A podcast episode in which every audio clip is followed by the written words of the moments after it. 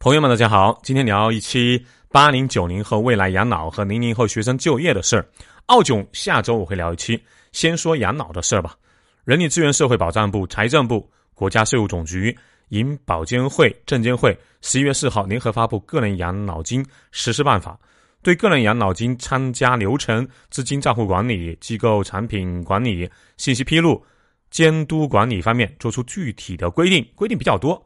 总结而说，就是三点：一、参与个人养老金需要开设个人养老账户和个人养老资金账户共两个账户，参与个人可以通过商业银行一站式完成。其中，个人养老金账户啊，用于登记和管理个人信息，并与基本养老保险关系关联，记录个人养老金缴费、投资、领取、抵扣和缴纳个人所得税等信息，是参加人。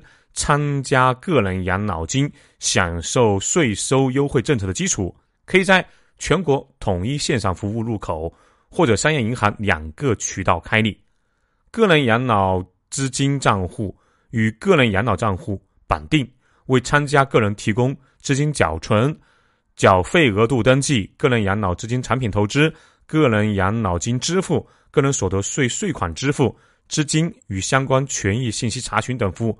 都可以在商业银行渠道开立。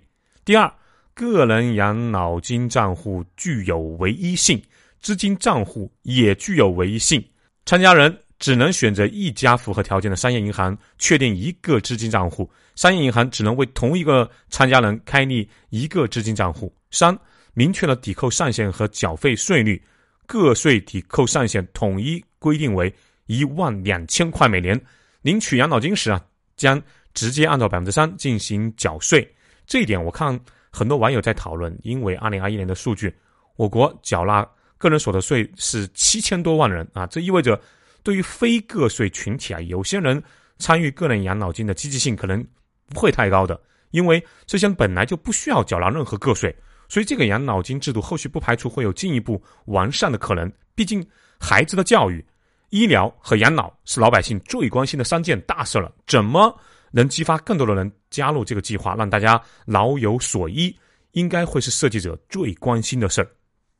再说这次养老金制度前啊，先说说当下我们的养老金制度总体构成是三大支柱。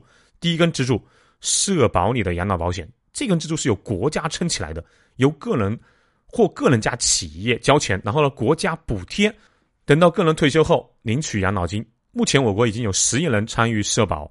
可以说，社会养老保险是我国老百姓最基础，也是依赖性最高、最主要的养老保障。第二根支柱，企业给交的职业年金，这是一项由单位企业规划给职工的福利，由职工个人和企业共同缴纳，委托金融机构管理和运作。目前能够提供职业年金的企业并不多，且一般都是由效益啊很好的大国企、垄断性企业和事业单位根据。二零二一年的企业年金数据，有职业年金的企业只占百分之零点五六，参与职工只占百分之三点三，也就是说，绝大部分人是没有参与职业年金的。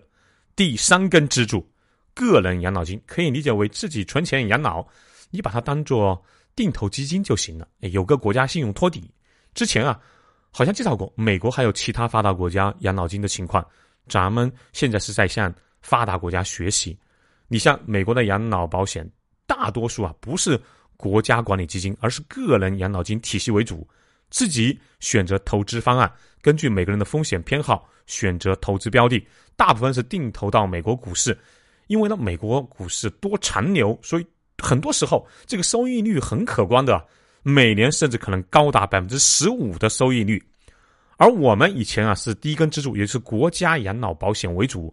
现在大家也能看到，这个经济环境更重要的是，年轻人在快速减少，那是不争的事实。主要靠国家养老保险是很难持续下去了，因此后续个人的养老保险大概率成为主要养老支柱。而且就现在的情况看，八零九零后不要对退休后的养老金这个额度啊抱太高的期望。现在正在拿。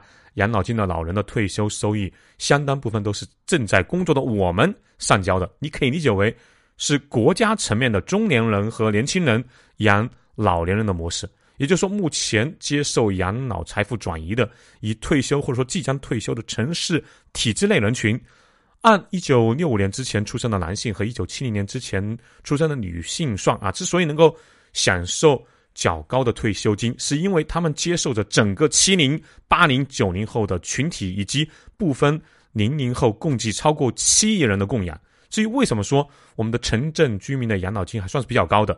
我只提啊两个例子吧。那第一点就是俄罗斯退休老人的养老金折合成人民币也就一千块多一点。啊，城镇老年人呢，我了解的是这些人多数都是大学毕业的，而且是在大城市莫斯科、圣彼得堡退休的这些退休老人。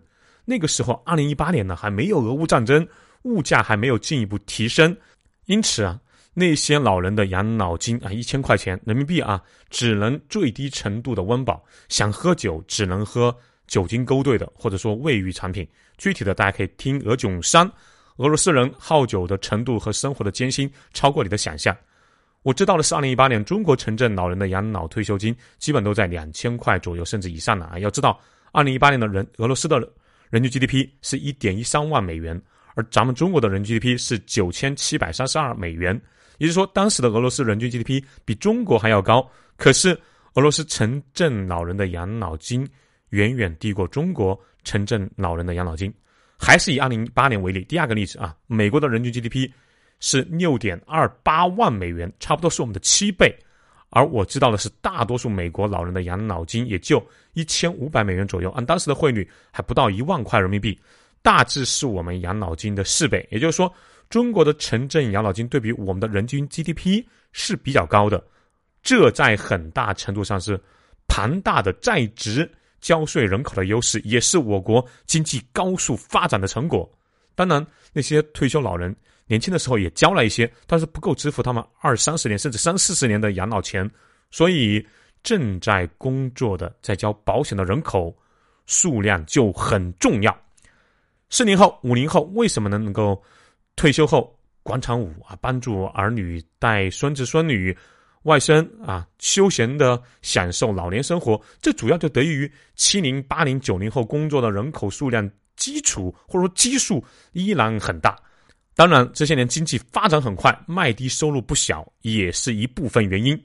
可是大家都知道，从零零后、一零、二零后到可以预见的未来的三零后，人口数量都呈现断崖式的减少。新世纪的二零后、三零后的出生人口保守估计。不会超过一亿。二零二一年全国六十岁以上人口超过两点六亿，而二零二一年底全国拥有退休金离退休人员只有一点三亿，也就是说，拥有养老金的人群不到退休年龄人群的一半。其中，体制内的那种高额养老金的领取者比例更低。考虑到现在还有七亿交社保的工作人员，也就是说，粗略估算。拥有养老金的退休人口数不到十五到六十四岁劳动人口数的百分之二十，五个人养一个人。展开一点说，就是从一九六二年到一九七五年这十四年间是一波生育高峰，出生总人数大约是三亿。一九六三年出生的人到二零二二年的今天，正好要满六十岁退休了。也就是说，这三亿人群的退休浪潮从二零二二年，也就今年开启。未来十年间，领取退休金的人数会明显增加。不说太远的，到二零三零年，我国六十岁以上人口数会超过四亿，占总人口整整的百分之三十。这些人都在领退休金，百分之三十啊！这还不是最恐怖的，更恐怖的是，我们八零后退休的二十一世纪中叶退休人口中，会有超过九成拥有养老金。养老金领取人口对比劳动人口数，在当时啊，会达到恐怖的百分之六十。有些人口学家甚至按现在的数据推测，会达到百分之七十，比现在不到百分之二十的抚养比增加了不止三倍。因此，我们可以大胆的判断，八零后、九零后大概率会工作到七十岁，甚至七十五岁之后才能退休。有人问我啊，以后怎么养老？我个人的看法是，养老保险只能。作为我们最基本的温饱兜底，如果想老年稍微有点质量啊，想吃肉包，而不是天天吃菜包，还是要在中年的时候尽量做好资产配置的各种投资，咱不要给国家添麻烦，不是？聊完了养老金的事儿，再来聊聊大学生毕业找工作。这是一个老听友问我的，说他的孩子今年毕业，一直在找工作，期间呢也拿到了一两份工作的机会，可都是类似什么房产中介、小公司销售这样的工作。他儿子也是正规的一本毕业生，还是双学位的，没想到就业这么困难。这么说吧，每年都在说大学生就业难，但今年是真的难。看一组数据，二零二二年。中国高校毕业生达到一千零七十六万人，统招全日制本科生以上学历达到四百二十二万，占比百分之三十九点二二。其中，九八五院校毕业生约占二十万，占比百分之一点八五；二幺幺院校毕业生约五十六万，占比百分之五点二零；普通本科毕业生约三百四十六万，占比百分之三十二点一六。一千万的大学生要就业啊，这几年。全球的大环境都不太好，加上口罩的原因，很多行业，比如旅游、娱乐、教培等等，都因为疫情受到了不小的冲击。相当比例的大学生毕业就面临失业。为了缓解这种焦虑，也为了进一步提高自己的竞争力，很多大学生选择了考研。二零一九年考研报考人数两百九十万，二零二零年考研报考人数三百四十一万，二零二一年三百七十七万，二零二二年。四百五十七万。根据数据推测，二零二三年参与全国考研的人数将突破五百二十万。也就是说，到那个时候，也就明年吧，会有一半以上的大学生参与考研。说一个理论啊，就业这个事儿是跟经济息息相关的。理论上，经济每增长一个点，能对应解决两百万人的就业。产值的增加，不管是投资、消费还是外贸，都对应的是需求，而这个需求就是就业。这也是为什么国家这些年想方设法保住经济增长的原因。保增长就是保就业。二零二三年大学生毕业人数会高达一千一百五十八万，应该是这些年大学生毕业的峰值。此后会开始缓慢下降。按现在的数据推测，二零五零年，即使百分之九十以上的大学入学率。人数也不会超过五百万了，甚至是在四百万以下了，因为出生人口就摆在那里。接下来说说我的建议，这也是那个听友找我的原因。大家都知道，我是一个学渣，一个三流大学的专升本毕业。我们那个时候啊，就业虽然也说不好找工作，但那是相对于七零年代出生的那批包分配的大学生来说的，实际情况还是比较容易找到工作的。我是学外语的啊，那个时候。我们大部分的同学出来都能找到一份干外贸的工作，到酒店找一份需要外语知识的前台工作也不是很难。我当时就投了两份简历，一份是去海外大型豪华游轮做服务生，另一份就是在国内做英语导游的工作。两份工作都是可以去做的。可惜现在的孩子就业很难了，那该怎么做？是支持孩子继续考研，还是出来找一份工作先？我的建议是，如果满足两个条件，当然可以进一步考研。提升自己的能力和竞争力。第一，就是孩子确实想进一步学习，尤其是啊医科还有理工科类的，本科的四年根本就不够把相关的专业学扎实。第二，就是你们的家庭也有余力可以供孩子再脱产去读研的。这两个条件如果不能满足，建议还是找工作先。如果不是真的想进一步学习，纯粹是为了躲避就业难，那他的学习动力是有限的。在如此高强度的竞争下。很难考研成功的。另外，即使他想学，如果家里条件不允许，建议也不要，否则全家的压力都太大了。你真有学习的欲望，先工作个两三年，存一些钱，也让自己心性更成熟一些，再来考研可能会更好。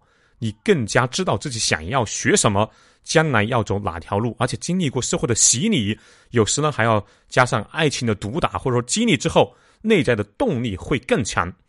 本来呀，说到这里就想结束这一期的，毕竟安全。但是考虑了一下，还是再多说几句，否则对不起这么多听友给这个节目的打分。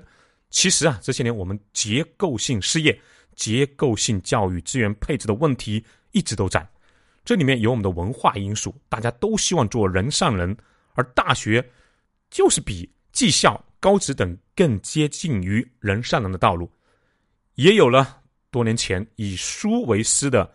高校调整的弊端，还有产业升级放缓的无奈。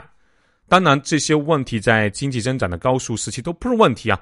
高增长带来的高就业，包容、消化和掩盖了一切。我是学英语的，找不到对口的外贸工作，我可以做房产销售嘛？前些年楼市好的时候，可挣的不少了。你是学语文的，那找不到对口的拿笔杆子的工作，也可以做个自媒体，写写文章嘛。实在不行，去中介卖卖房子也行啊，收入不差。他是学市场营销的。其实，在学校啥也没有学到，净谈恋爱、追剧，混了几年，啥本事也没有。只要他颜值还可以，总可以找到一家小公司啊，做一个前台工作。说话利索一点的呢，说不定还可以做一个总经理助理、秘书。可是这些都随着经济增长放缓而改变了。经济大环境不好的情况下，各个公司都在想办法节衣缩食，销售的底薪越来越低，基本只能靠业绩拿工资。市场上僧多粥少，业绩越来越难拿。原来的小老板手里有钱呐，前台或者说自己的助理怎么样也要颜值在线上。这两年经济不好，小公司的老板自己都很难维系，还在颜值，恨不得直接放六十七十岁的大妈大爷在前台接个电话指个路就得了。搞不好自己安排自己的老爸老妈坐在前台，发挥一下老年人的娱乐，还可以大大降低成本。说了这么多啊，就想告诉大家，很多东西改变了。比如早早退休后，可能不是去广场舞、合唱团或者各地旅行团，而是继续竞争上岗。没事了，支持支持环保的工作，这个大家都懂的。大学生也不会再有任何的优越感了。没有真本事，毕业之后去送外卖，那是再正常不过的事儿。再过十几年，随着人口的持续减少，是个人只要想读，基本就能读大学。几所极其好的大学除外，终身学习、持续努力会是常态。好，下周会聊一期澳囧啊，更多深度的话题，我会在新节目里聊到。新节目的两个视频平台，一个多月的时间，订阅观众都即将超过万，啊，有的已经过万了。欢迎大家加我的微信号幺三五二二九七八五四五，观看新节目。生命啊，真的是一段长跑。二十多年前，那个学渣怎么也不会想到，自己现在会给大家畅聊经济、历史、人文等各种话题。二零二零年我刚做这个节目的时候，花了一年多，听众才过万啊！那时候还是日更哦，现在一个月就可以做到。所以呢，听节目的你要有信心，世界就是如此，不管外界的环境怎么样，默默的努力或者静静的躺平，并且欣然接受这种选择的利弊就好。好。更多的在新节目里面聊吧，大家可以加我的微信号幺三五二二九七八五四五，以便第一时间观看到新节目。另外，欢迎大家关注苏胖带你看世界，打 call 留言和转发节目，下期见哦。